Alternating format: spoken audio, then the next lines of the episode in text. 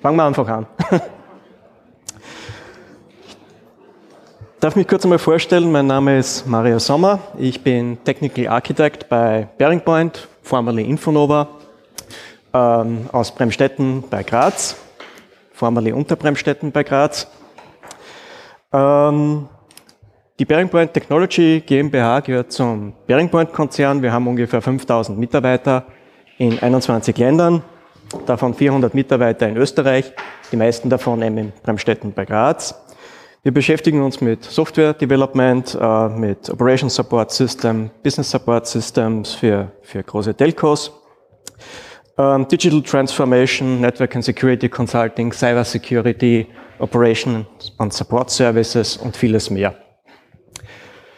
Ähm, was brauchen wir, um das alles zu machen? Erstens kompetente, qualifizierte Mitarbeiter, das ist klar. Wir suchen Mitarbeiter, gibt einen Stand draußen von uns. Ähm, und zweitens brauchen wir natürlich Rechenpower, sprich äh, jede Menge virtuelle Serverinstanzen, um unseren Entwicklern eben alle Tools zur Verfügung zu stellen, die sie brauchen, um effektiv Software zu entwickeln. Ähm, wir haben uns vor einigen Jahren schon Gedanken gemacht, wie wir das am besten machen wollen. Und dazu haben wir uns über Private Cloud Gedanken gemacht.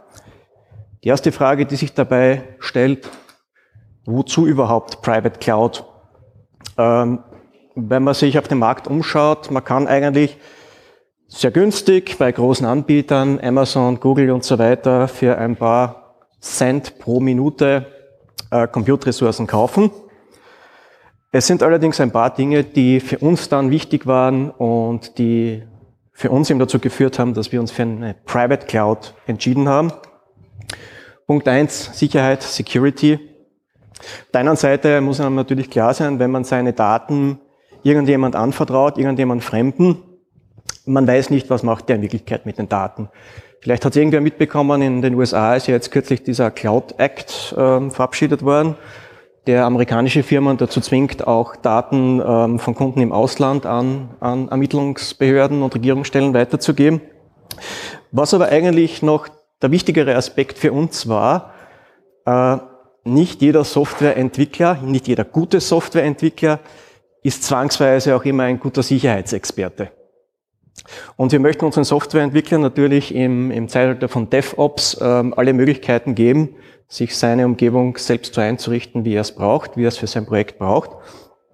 Und zum Beispiel ein, ein vergessenes Default-Passwort ist in unserer Private Cloud zwar sehr ärgerlich und man kriegt vielleicht von einem Security-Verantwortlichen auf, eine auf die Finger. Äh, wenn man aber ein Default-Passwort in einer Public Cloud-Instanz hat, kann man sich sicher sein, dass die Maschine wahrscheinlich innerhalb von kürzester Zeit gehackt ist und offen ist. Zweitens, Flexibilität. Bei Public Cloud-Anbietern muss man sich natürlich im Klaren sein, man ist, auch wenn man jetzt 4000 Mitarbeiter hat, im Prinzip nur ein sehr kleiner Kunde. Es gibt das Portfolio, was es eben gibt bei Microsoft in Azure oder bei Amazon. Äh, für uns war wichtig, dass wir eben auf die Bedürfnisse unserer Entwickler beziehungsweise auch auf, auf, auf neue Technologien schnell reagieren können und flexibel unsere Cloud so modellieren können, wie wir sie haben wollen.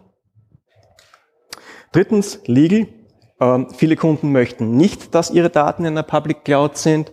Äh, vielfach ist es auch von Rechtswegen her gar nicht erlaubt. Äh, gerade wenn es darum geht, dass Daten innerhalb von der EU bleiben müssen. Insofern haben wir da einen gewissen Vorteil mit dem Standort Österreich als EU-Mitglied, äh, wo wir sagen können, wir sind eben eine österreichische Cloud. Und der vierte und eigentlich wichtigste Punkt, die Kosten mag jetzt auf den ersten Blick vielleicht jetzt nicht so klingen, aber wir haben uns das genau durchgerechnet und sind draufgekommen, dass wenn wir alle Nebenkosten für Public Cloud mit einbeziehen, in der Public Cloud zahle ich ja meistens nicht nur für die reine ähm, Zeit, wo die Instanz läuft, sondern auch für solche Dinge wie IP-Adressen, Traffic und so weiter, dann können wir, wenn wir das in-house betreiben, also als Private Cloud, durchaus mit den Preisen mithalten von den Public Cloud-Anbietern. Ja, und daher haben wir uns entschlossen, eine Private Cloud aufzuziehen und nach einiger Überlegung sind wir dann bei OpenStack als unser Cloud-System gelandet. Was ist OpenStack? OpenStack ist im Prinzip eine Sammlung von Open-Source-Projekten unter der Apache 2.0 Lizenz, die es mir erlaubt, meine eigene Cloud, egal ob die jetzt private ist, public ist, mir selbst so zusammenzubauen, wie ich sie gerne möchte. Uh, OpenStack gibt es seit 2010, ist uh, vom amerikanischen Cloud-Anbieter Rackspace und von der NASA gemeinsam uh, ins Leben gerufen worden. Die NASA ist zwar in der Zwischenzeit nicht mehr Projekt, in OpenStack drinnen, ähm, gibt es also schon seit einigen Jahren. OpenStack ist komplett in Python geschrieben. Es gibt einen fixen Release-Zyklus. Alle sechs Monate gibt es ein neues OpenStack-Release, bei dem alle Projekte, die in dieser Projektsammlung quasi drinnen sind, ihre Updates bekommen. Ähm, die Releases haben Codenamen und das aktuelle, aktuellste OpenStack-Release hat den Codenamen Queens. Ich kann OpenStack jetzt da als reine Open Source Software so nehmen, wie sie aus dem Git Repository oder vom Paketmanager von meiner Distribution kommt. Ich kann OpenStack aber auch ähm, als Enterprise-Produkt kaufen von allen großen äh, Distributionsherstellern zum Beispiel, Red Hat, Ubuntu Canonical, SUSE, alle bieten OpenStack-basierte Produkte an mit vollem Support. Wer ist OpenStack? Ähm, die OpenStack-Projekte äh, sind organisiert in der OpenStack Foundation. Die OpenStack Foundation ist eine Community mit äh, über 81.000 Members in derzeit ungefähr 187 Ländern. Es gibt dann da bestimmte Unterschiede in, dem, in der Art der Member, also normaler Member, Gold, Platin. Und was da hier sind, sind die aktuellen OpenStack äh, Foundation Platin Members. Und man sieht, glaube ich, schon, äh, das sind durchaus die größeren Player, jetzt vor allem im Bereich äh, Linux Enterprise. Was sind die Vorteile von OpenStack? Naja, es ist einmal Open Source. Ich glaube, hier bei den Linux-Tagen braucht man dazu nicht viel zu sagen. Open Source ist immer ein Vorteil. Ähm, es ist extrem flexibel. Eben dadurch, dass es in einzelne Projekte aufgebaut oder gegliedert ist, kann ich mir den Teil holen, der für mich wichtig ist, den ich in meiner Cloud haben möchte. Was ich nicht mehr haben möchte, kann ich einfach weglassen. Ich habe kein Vendor-Login. Das heißt, ich binde mich nicht an irgendeine Microsoft, an irgendeine Amazon oder sonst irgendwen, ähm, sondern OpenStack äh, funktioniert übergreifend. Das Ganze wird auch regelmäßig demonstriert und zwar gibt es die sogenannte OpenStack Interop Challenge ähm, bei den OpenStack Summits. Das sind so eben halbjährliche OpenStack-Konferenzen, die immer zum neuen Release abgehalten werden. Äh, setzt man da OpenStack Public Cloud Anbieter an einen Tisch, gibt denen eine Cloud Workload, LampStack, Kubernetes und so weiter. Und die demonstrieren dann da quasi live, ähm, dass die gleiche Cloud Workload mit minimalen Anpassungen äh, Netznamen und so weiter muss man natürlich anpassen, auf allen OpenStack Clouds funktioniert. Was noch ein Vorteil ist, OpenStack hat eine sehr große Community. Es gibt sehr viel Dokumentation zum Thema OpenStack. Ähm, und inzwischen ist diese Dokumentation auch recht gut gepflegt und übersichtlich. Das war leider nicht immer so. Ähm, und vor allem, was uns auch wichtig ist, OpenStack ist Enterprise is Production Ready. Das heißt, es ist keine Spielerei mehr, sondern das funktioniert wirklich. Und das nutzen auch schon große, bekannte Firmen, Unternehmen und Institutionen. Das ist jetzt nochmal eine kleine Auswahl hier.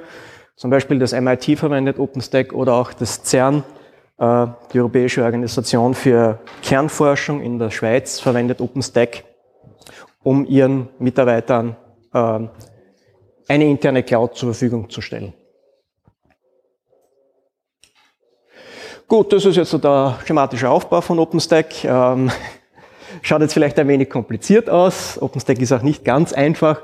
Man kann es allerdings ein bisschen runterbrechen auf diese neuen Kernkomponenten, die Kernprojekte, die man wahrscheinlich in jeder OpenStack Cloud oder in den meisten OpenStack Clouds finden wird.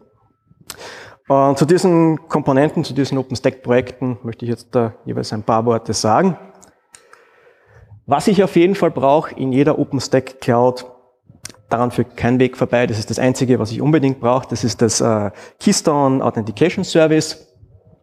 Keystone kümmert sich in meiner Cloud darum, dass User authentifiziert und autorisiert werden.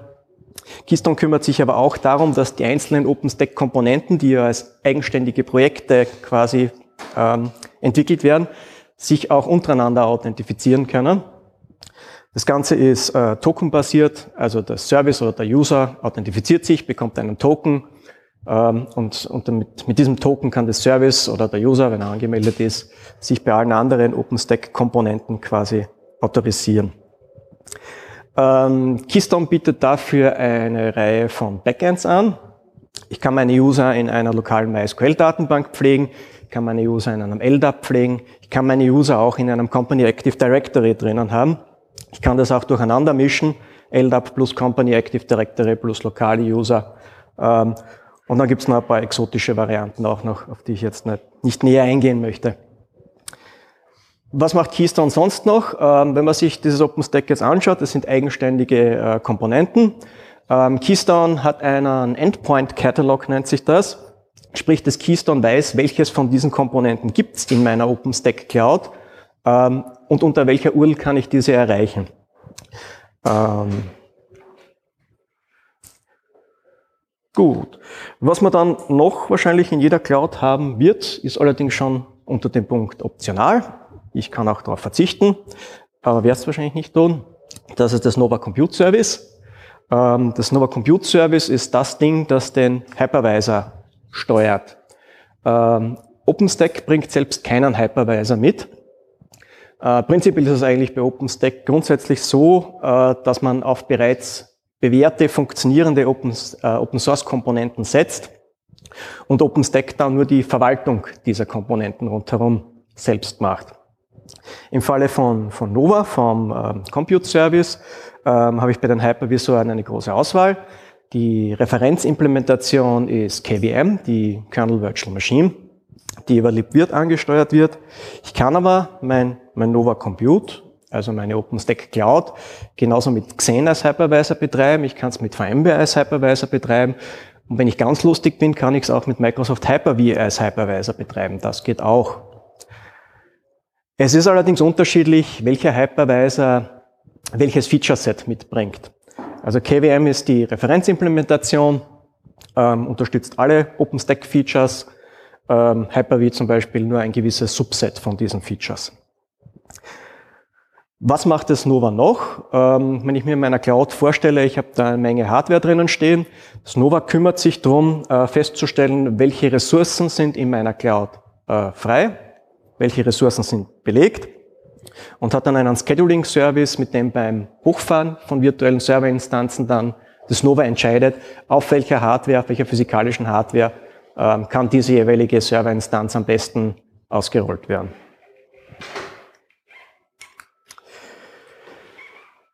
Äh, in der Cloud ist es ja üblich, dass man seine, ähm, seine Instanzen, seine Serverinstanzen, die man bootet, nicht mehr mit CD und so weiter aufsetzt, sondern dass man von einem Image bootet. Dafür gibt es unter OpenStack ein Service, das nennt sich Glance, das Image Service. Ähm, Glance macht im Prinzip nichts anderes, als meine Boot-Images zu verwalten ähm, in einer Registry. Die, und ich kann sowohl ich als Admin kann jetzt da dort Images hochladen, die ich meinen, allen meinen Cloud-Usern zur Verfügung stelle, sogenannte Public Images. Äh, der User hat aber natürlich auch die Möglichkeit, sich selbst da drinnen Images hochzuladen, beziehungsweise Images äh, von laufenden virtuellen Serverinstanzen zu snapshotten. Glance unterstützt in dem Zusammenhang, wie fast alle OpenStack Projekte ähm, eine Menge von Backends.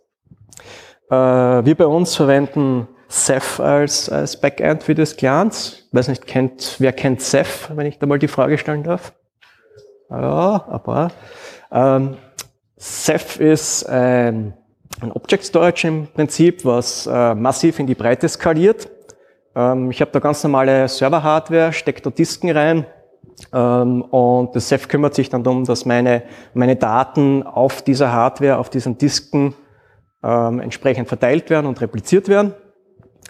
Ähm, Und der Vorteil von Ceph ist, über das sogenannte RBD, das Rados Block Device, kann ich direkt von dem Ding in libvirt meine Maschinen booten, ohne dass ich da irgendwas verschieben muss an den Daten.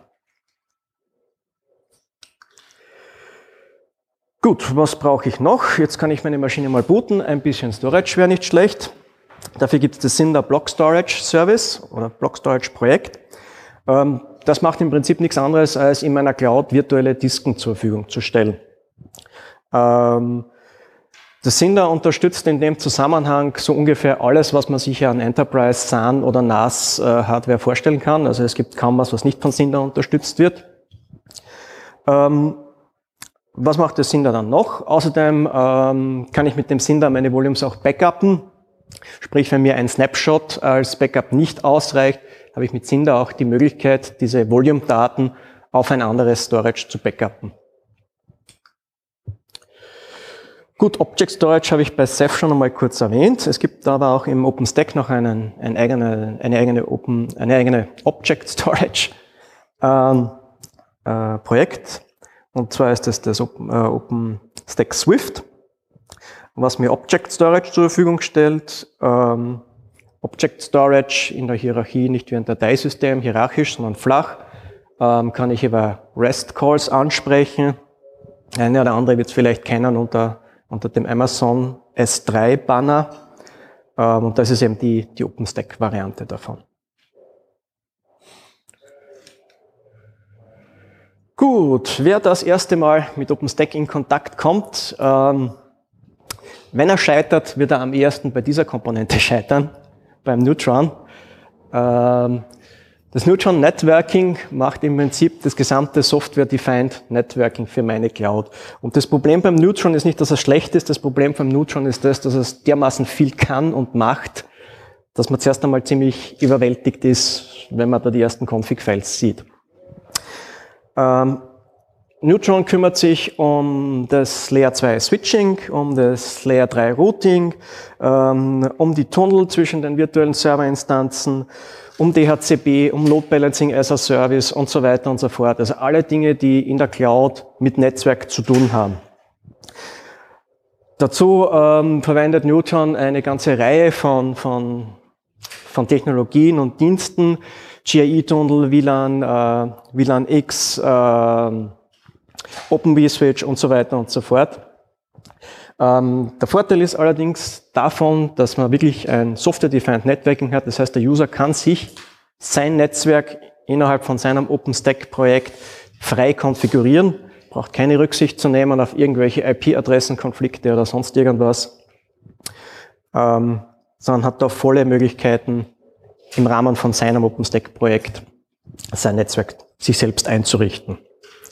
Äh, Nutron hat dann noch so ein Konzept, das nennt sich Floating IPs, ist vergleichbar mit den Amazon Elastic IPs.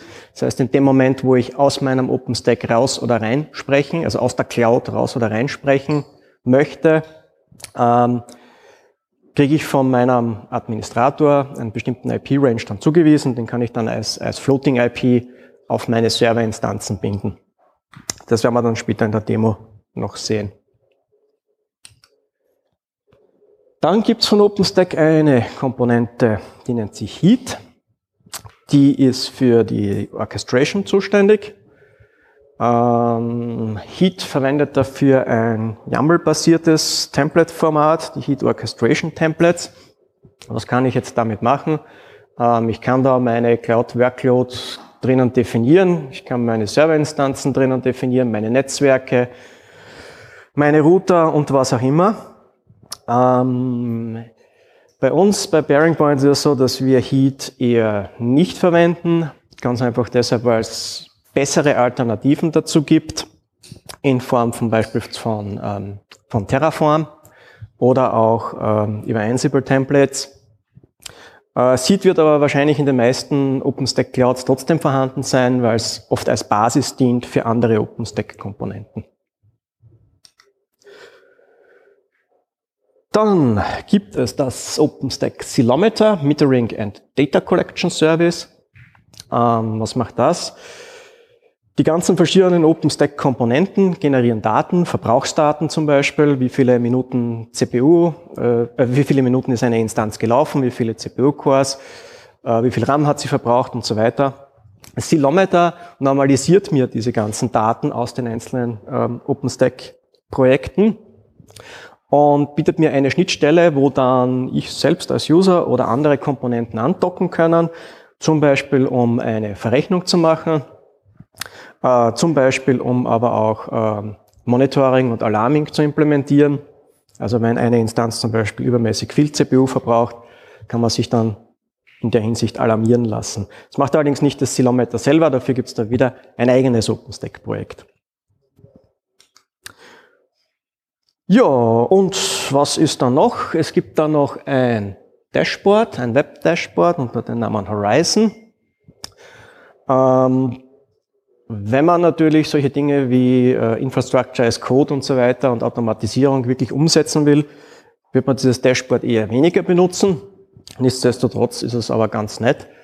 Ähm, und vor allem für, sage ich mal, die Usergruppe, die jetzt noch nicht ganz so in der Cloud angekommen ist, sondern mehr noch gern ihre, ihre Pet-Server, also ihre 24-7-Server pflegt, äh, ist das Dashboard sozusagen ähm, das Interface der Wahl, um es einmal so auszudrücken.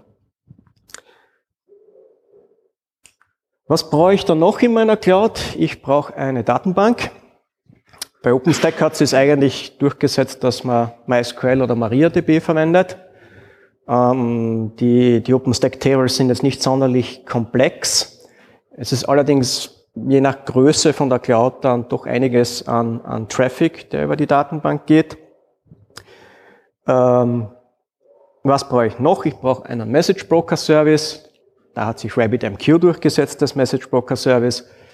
Der wird innerhalb vom OpenStack dafür verwendet, ähm, dass die einzelnen OpenStack Services äh, untereinander kommunizieren können, Statusinformationen und Requests austauschen.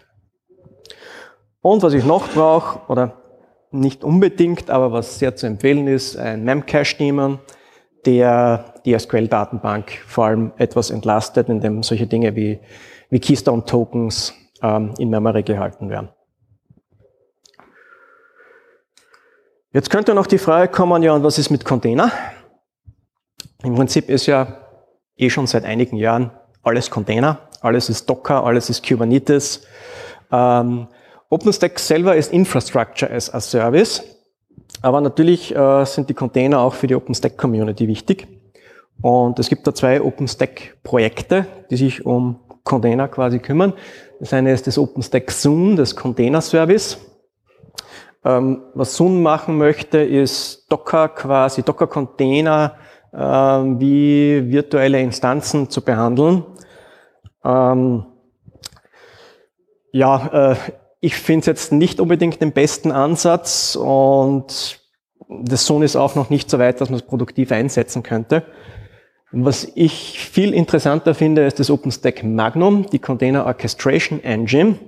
Da geht es nämlich darum, dass ich mir Kubernetes Cluster, Docker Swarm Cluster ähm, über eine OpenStack API beziehungsweise auch dann über die, die OpenStack ähm, das Horizon Dashboard quasi per Klick oder per per Aufruf komplett ausrollen kann. Also ich sage, ich brauche ein Kubernetes-Cluster in der und der Größe, ähm, Kick oder Ansible, Playbook, blab, und mein Kubernetes-Cluster ist da.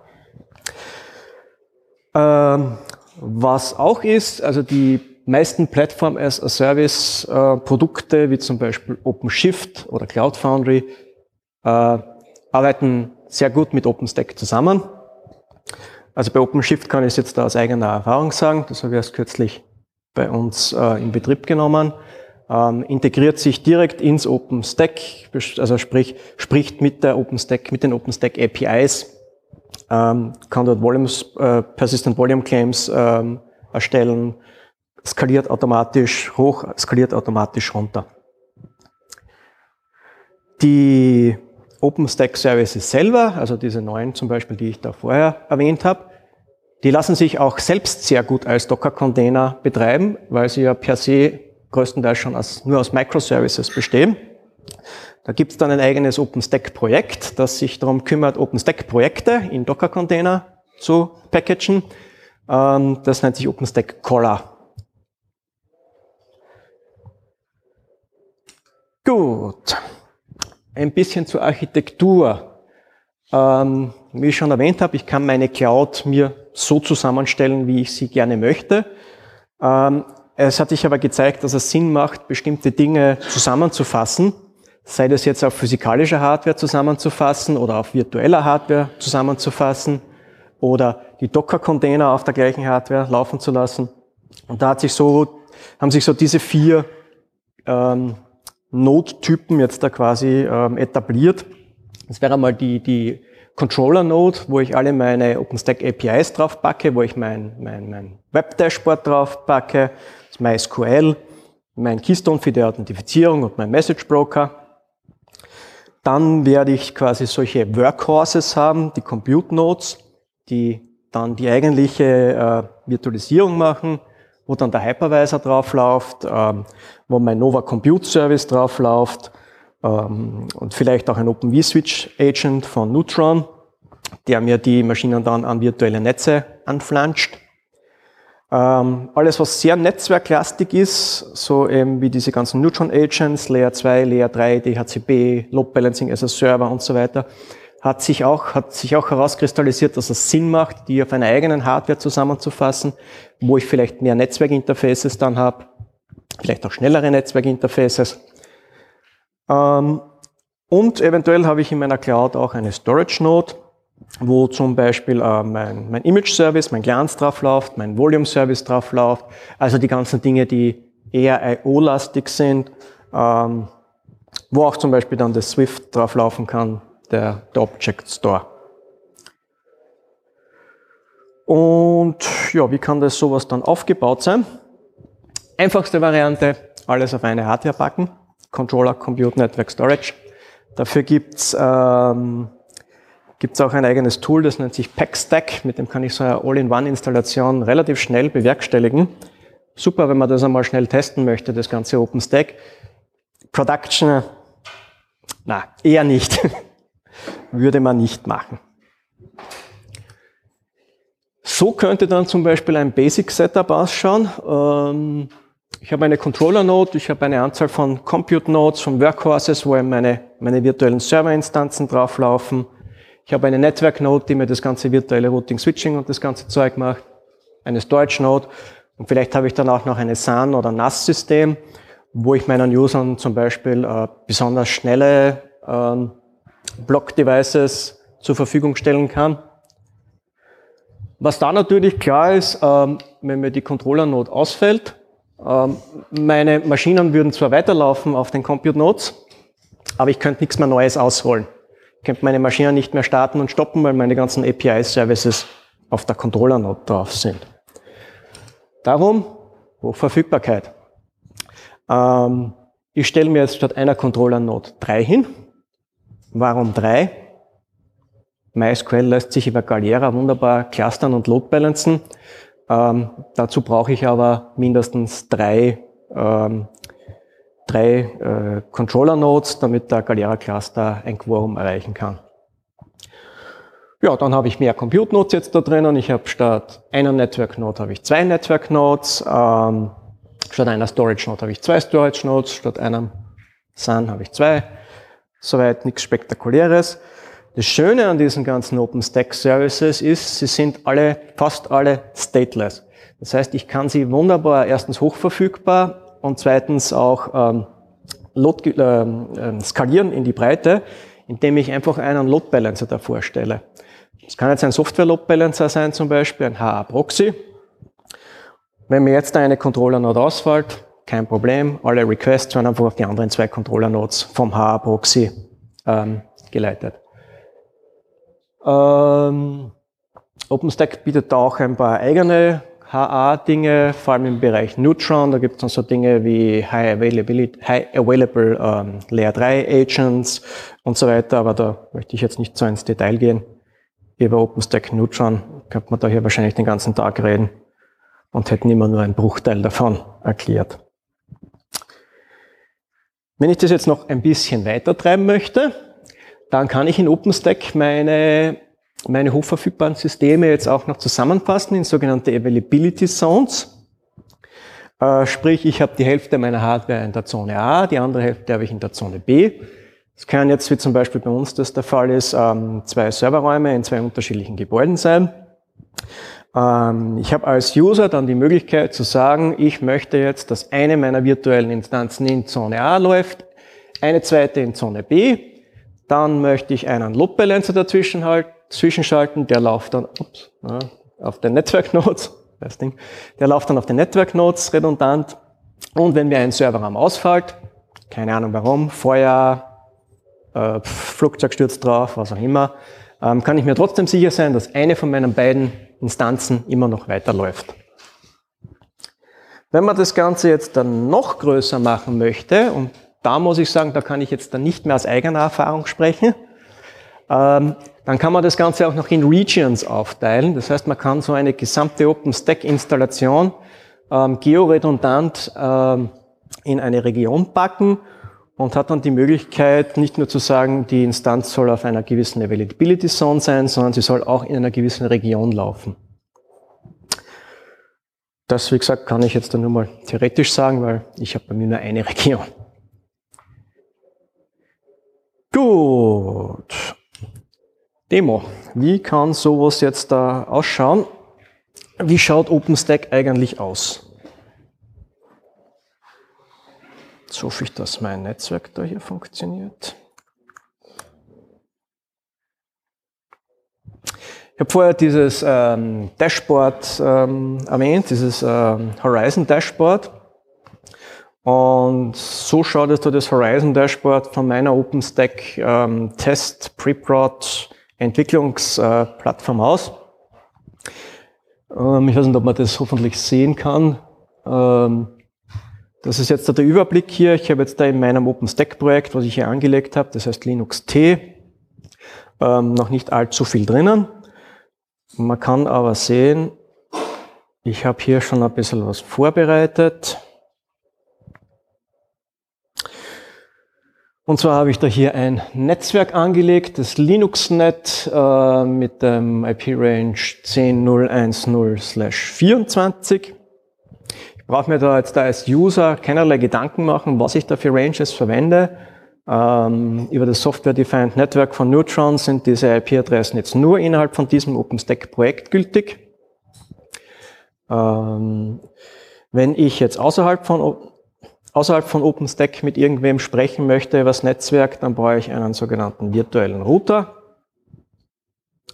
der ist jetzt da hier angelegt, der macht nichts anderes, als dass er mein, mein Netzwerk, mein internes Netzwerk mit einem externen Netzwerk verbindet. Wobei das externe Netzwerk in dem Fall bei uns auch intern steht, weil wir ja eine Private Cloud sind.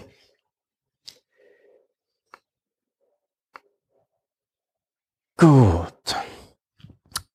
So, im Moment sehe ich, da drinnen läuft noch gar nichts. Daher werde ich mir jetzt einmal eine Instanz, eine Serverinstanz hier ausrollen. Ich gebe dir einen Namen. Hier eben die Availability Zones, die ich vorher erwähnt habe. Ähm, bei uns gibt es zwei Serverräume, der eine heißt B, der andere heißt F. Ähm, mir ist es aber egal, wo die Instanz jetzt drauf läuft, eine Availability Zone. Dann sieht man hier die Images, die es in, unserem Test, in unserer Testumgebung gibt. Das sind die sogenannten Public Images.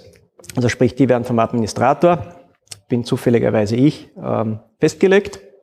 Und ich habe mir da ein CentOS 7 in Image angelegt. Das kommt jetzt eben aus dem OpenStack Glance, das diese Images verwaltet. Dann, wie es üblich ist im Cloud-Umfeld, äh, man kategorisiert seine, seine Instanzen ähm, in, in Flavors, nennt sich das im OpenStack, also wie viele CPUs, wie viel RAM und so weiter. Ähm, das sind jetzt nur vom Testsystem nur diese, diese Beispielflavors, die es da gibt, kann ich natürlich in alle Richtungen gehen, je nachdem, was meine, meine physikalische Hardware hergibt. Ich nehme da mal eine Mainz More. Das Linux T-Net wird mir, weil es mein einziges Netzwerk ist, sowieso schon vorgeschlagen, wo ich meine Instanz anflanschen kann. Security Groups, ähm, Security Groups kann natürlich nicht nur das Netzwerk in meiner OpenStack Cloud selber verwalten als User, ich kann auch meine Firewall drinnen selbst verwalten. Ähm, das nennt sich in OpenStack Security Groups. Da reicht mir mal Default. Und dann kann ich dem Ganzen einen Public Key übergeben, den ich vorher hochgeladen habe. Ähm, wird man nachher sehen, dass äh, OpenStack kann über einen Metadata-Service, was im Node schon läuft, der Instanz diesen, diesen Public Key während dem Boot initiieren. Und dann sage ich Launch Instance. Success, Instance 1, hoppala, K ist blöd, sollte L sein, wie Linux-Tage. Wurscht. Und dann sucht das OpenStack Nova Scheduling Service nach einer Hardware, wo die Instanz mit diesem Flavor Platz hat und rollt sie dort aus. Und dann zap, zap.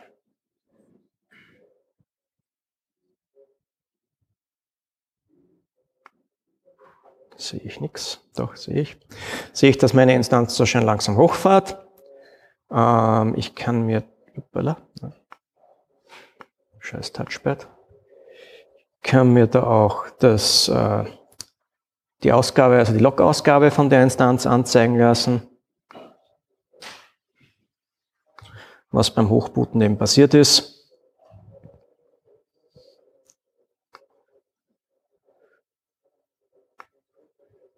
Und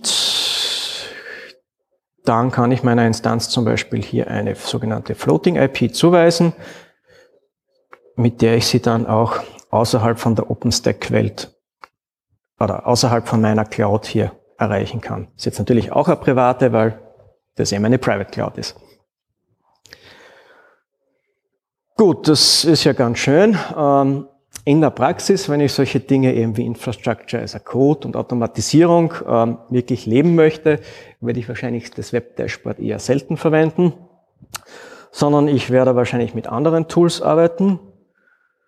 Und ich habe da mal ein ganz einfaches Ansible Playbook erstellt mit einer ganz einfachen, äh, mit einem ganz einfachen Task drinnen.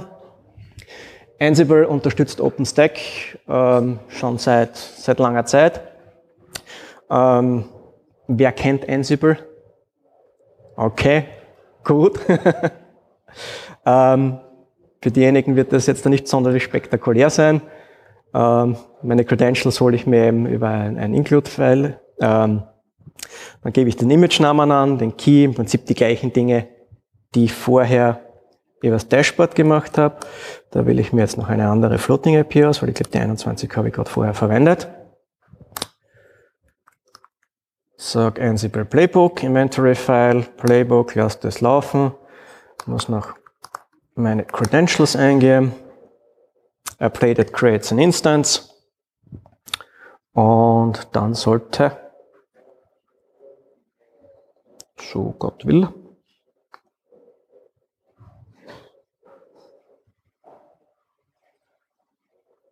ja, da wird es da die zweite Instanz gescheduled über Ansible. Äh, das Ganze ist jetzt dann nicht sehr performant, wie man das vielleicht gesehen hat, das ganze Dashboard. Ähm, hat den Grund, weil das selber virtualisiert läuft. Also es gibt da auch ein eigenes OpenStack-Projekt dafür, das nennt sich Triple O, OpenStack on OpenStack. Ähm, und natürlich für ein, für ein Test- und Entwicklungssystem sind die Ressourcen meistens nicht ganz so üppig. Gut, so die Instanz läuft da jetzt. Und hoppala, na, kann mich nicht drauf verbinden.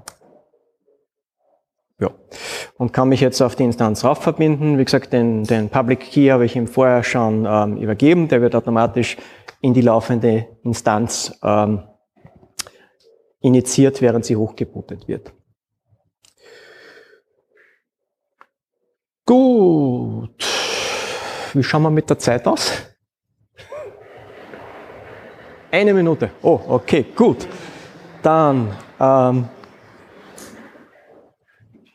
hoppala, ne, das wollte man nicht. Ist natürlich nur noch das letzte. Gibt's Fragen?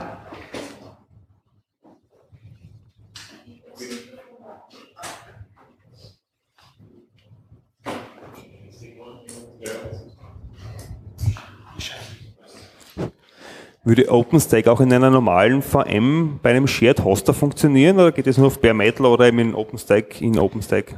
Äh, würde überall prinzipiell funktionieren. Äh, es müssen halt nur gewisse Voraussetzungen erfüllt sein. Zum Beispiel macht es äh, Sinn, zum Beispiel, dass man, dass die Maschine zwei Netzwerkinterfaces hat, damit ich meinen ausgehenden Traffic und meinen gerouteten Traffic äh, voneinander separieren kann. Aber prinzipiell kann ich OpenStack auf alles installieren. Äh, es ist nur Python-Code und sonst ähm, äh, Linux-Software, die es schon gibt. Die also, wie zum Beispiel KVM. KVM kann ich bei jedem Hoster auch laufen lassen, installiere mir mein OpenStack dazu. Es gibt auch die Variante, ich weiß, es gibt Anbieter, die bieten Hosted OpenStack an. Also sprich, die installieren einem die ganze Cloud, warten die ähm, und man kann trotzdem halt seine Dinge drinnen konfigurieren. Gibt's auch. Es ist jede Variante möglich.